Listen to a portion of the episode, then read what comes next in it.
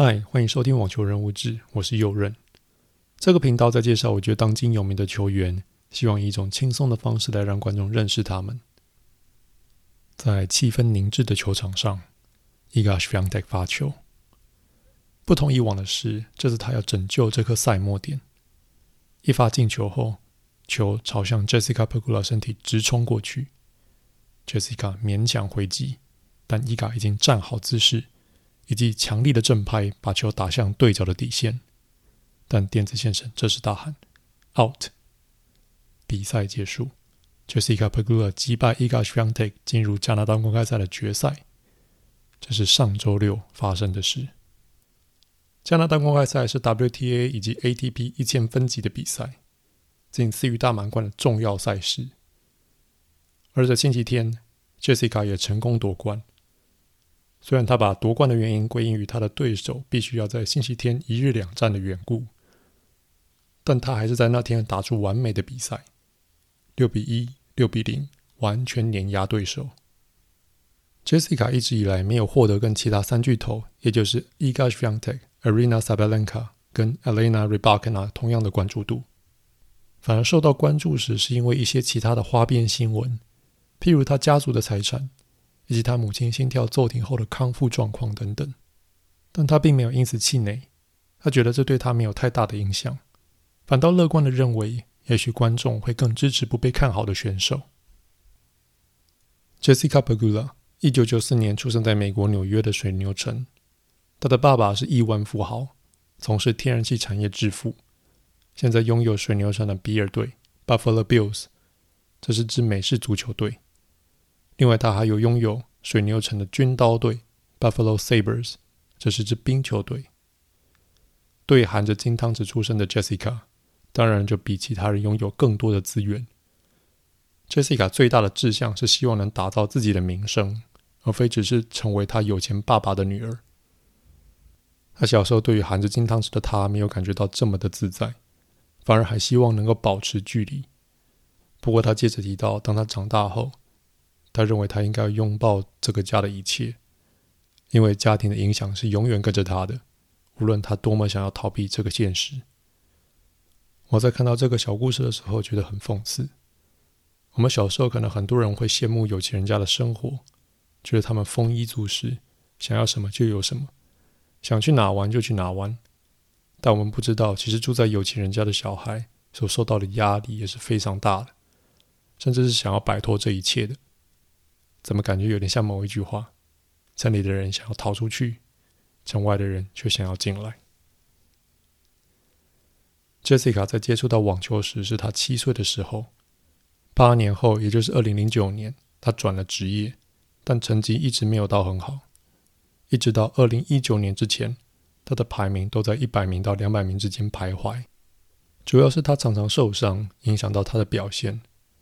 她与 Ons Jabeur 类似。都是大器晚成的选手。他转职业后，浮沉了十年，才终于踏进世界前百。很多报道都有提到他大可不必继续待在网球界，毕竟他有个富爸爸。但对 Jessica 来说，网球是他最初追逐的事，也是他最重要的事。他在二零一九年先是打进查尔斯顿公开赛的第三轮，让他排名进入了世界前百。之后，在北美巡回赛中的华盛顿公开赛中击败意大利名将 Camila Giorgi，夺下他第一座 WTA 冠军。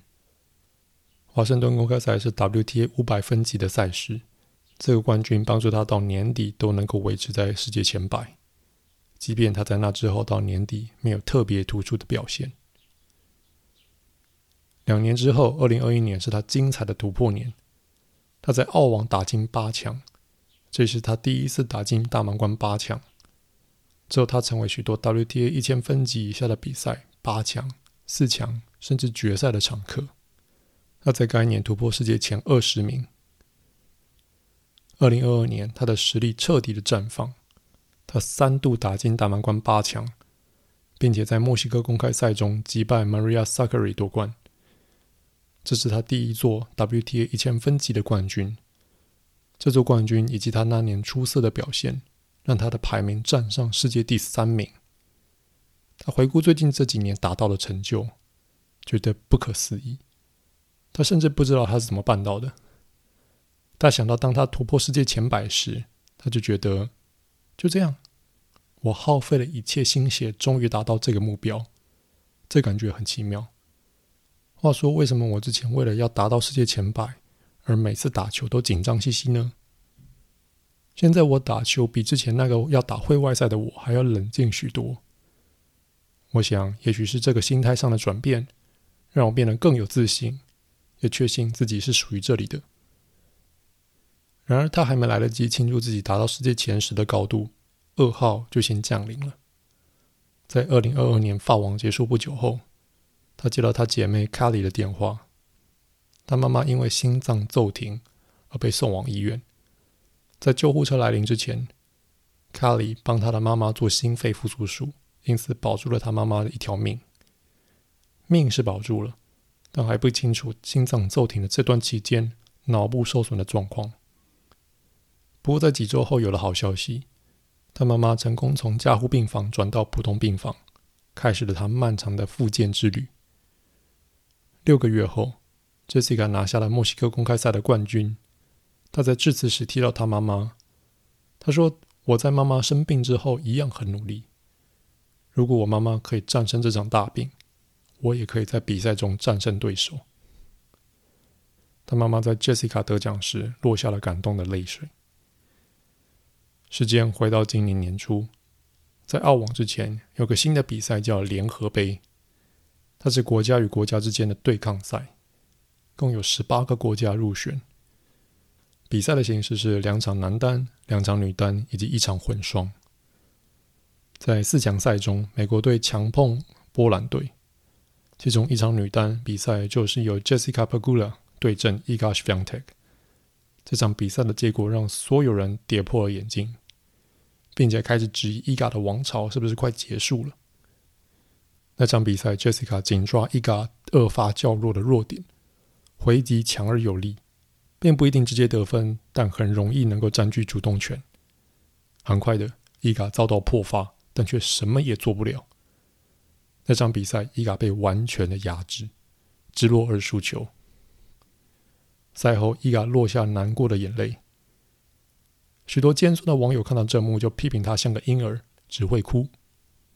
但那些网友不懂的是，难过甚至哭只是情绪的一种，不该遭受污名化。对于伊嘎来说，他早就习惯了这些批评，他试着无视，管他的。既然 Jessica Pegula 这么厉害，那为什么各大媒体反而冷落他呢？主要原因是他没有拿过大满贯冠军，而且他还创了纪录，包含今年的成绩，他总共打进六次大满贯的八强。但没有一次突破。对于我们一般人来说，能打进大满贯八强已经非常了不起。他能打进六次，且四大满贯赛的最佳成绩都是八强，这相当的少见。表示他非常的稳定，不论哪种场地，他都能打进八强。然而，对于媒体来说，这种成绩当然不够。时代杂志直接在标题算他说六次八强，六次败北。Jessica Pegula 需要一些他家族没办法帮他买的动力。文章甚至说到，Jessica 的家族背景让他不用担心钱的问题，这反而让他失去赢球的渴望。Pegula 对于这种报道当然非常的不爽，他在 Twitter 回呛说：“我绝不会买这种垃圾的报道。”也许 Jessica Pegula 没有尝过挑战大满贯冠军的滋味，但可别小看他的实力。上周赢下加拿大公开赛，已经说明他的实力不容小觑。Jessica 经历了十年才突破世界前百，六次八强，也许只是她另一次的沉潜。她在等待下一次的绽放。希望大家还喜欢这次的分享，我们下周继续。